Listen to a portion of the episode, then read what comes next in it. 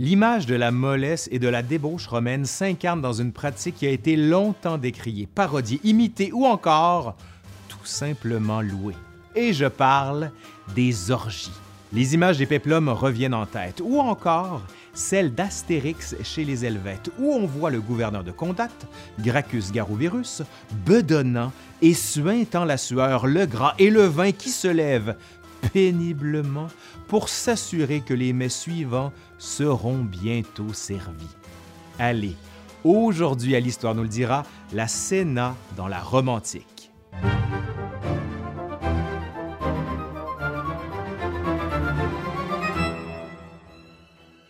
Les pratiques culinaires, avant d'être un dérèglement complet des mœurs, des manières et de l'appétit, forment une véritable gastronomie romaine qui subit de profonds changements. L'otium romain encourage de rassasier l'âme et le corps de toutes les manières qui puissent être acceptables, et les repas en constituent une des manifestations les plus éclatantes. Rappelons que la morale romaine est fondée sur la pratique des vertus paysannes.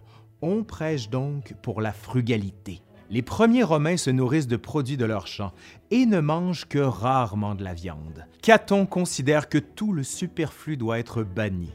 C'est donc à la fermière de s'appliquer à nourrir la maison des produits du poulailler et des champs.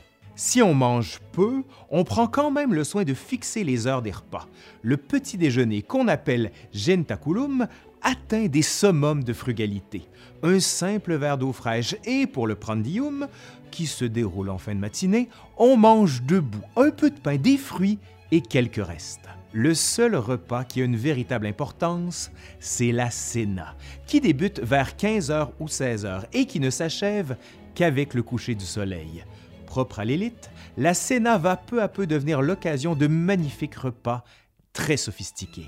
Les autres vont tout faire pour en mettre plein les yeux à leurs convives, ce qui va donc entraîner une ritualisation de plus en plus poussée et un art gastronomique qui va se spécialiser et s'affiner. Bientôt, bonbons et goinfreries deviennent synonymes de la Sénat, tandis qu'en dehors des salles fermées où se déroulent ces repas, les pauvres de Rome peinent à trouver de la nourriture.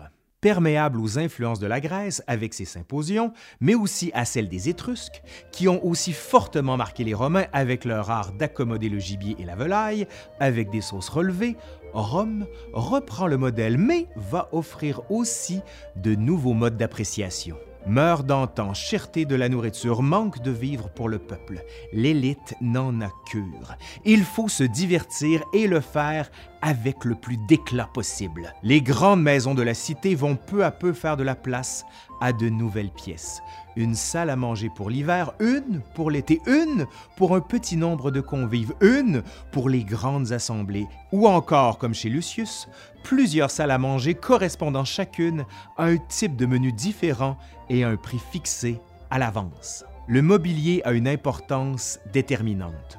Plutôt que de manger debout ou assis, ce qui contraint le corps et l'empêche de profiter de la nourriture, on préfère s'allonger sur des lits de banquet et on prend bien soin de ne revêtir qu'une légère robe flottant sans ceinture, car aucun nœud ne doit interrompre, selon la mentalité de l'époque, le courant magique qui parcourt l'univers et auquel l'homme participe lors de ce rituel spectaculaire qu'est la Sénat.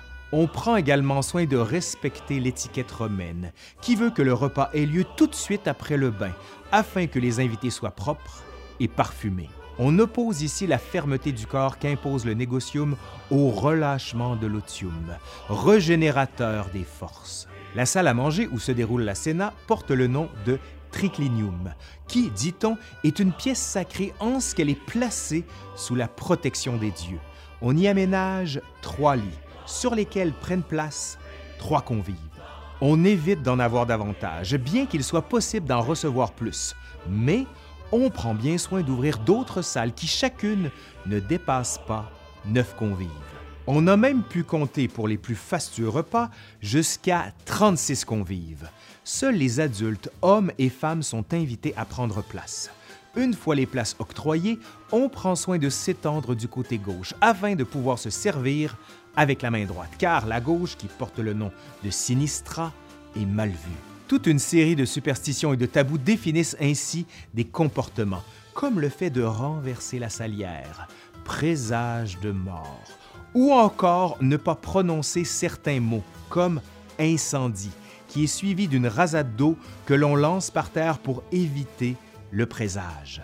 La table circulaire sur laquelle on place la nourriture est associée à la terre nourricière, tandis que le plafond représente le ciel et le sol, le monde des morts.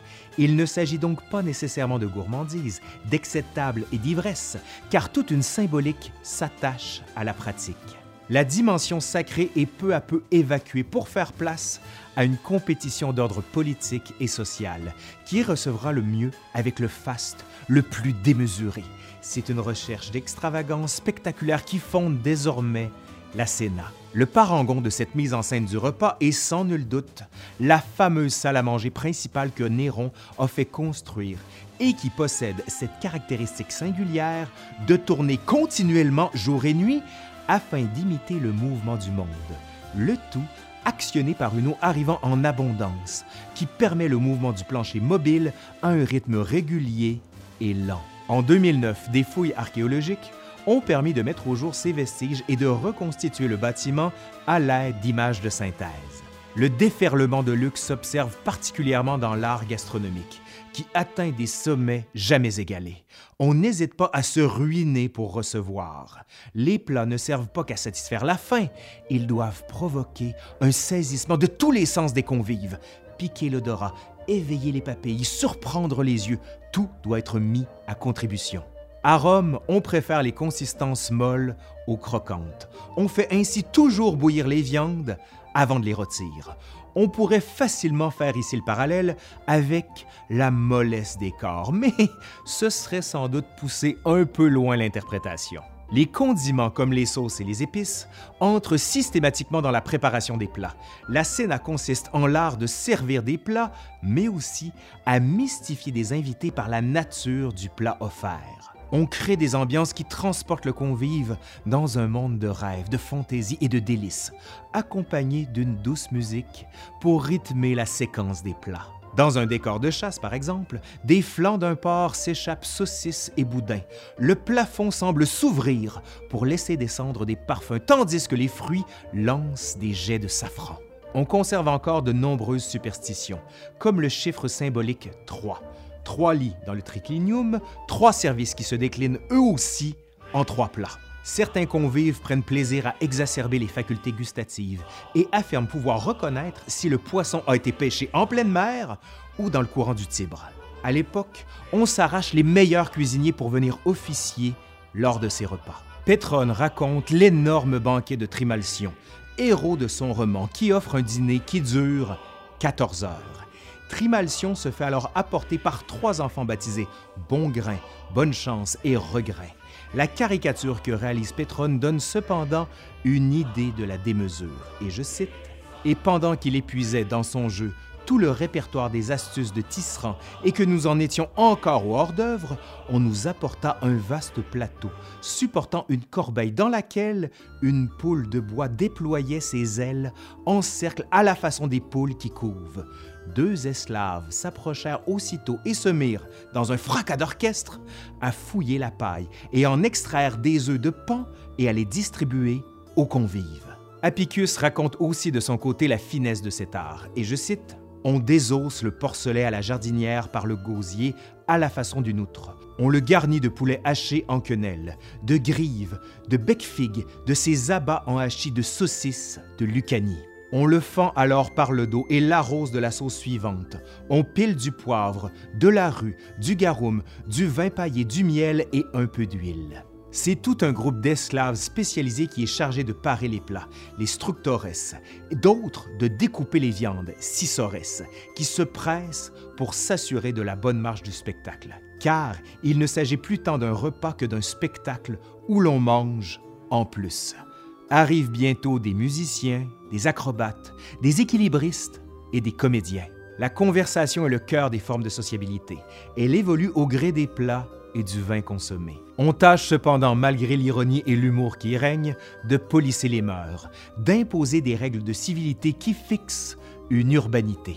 Ainsi, à Pompéi, un bourgeois n'hésite pas à peindre sur les murs de son triclinium des maximes qui visent à inciter les convives à respecter la décence et la dignité.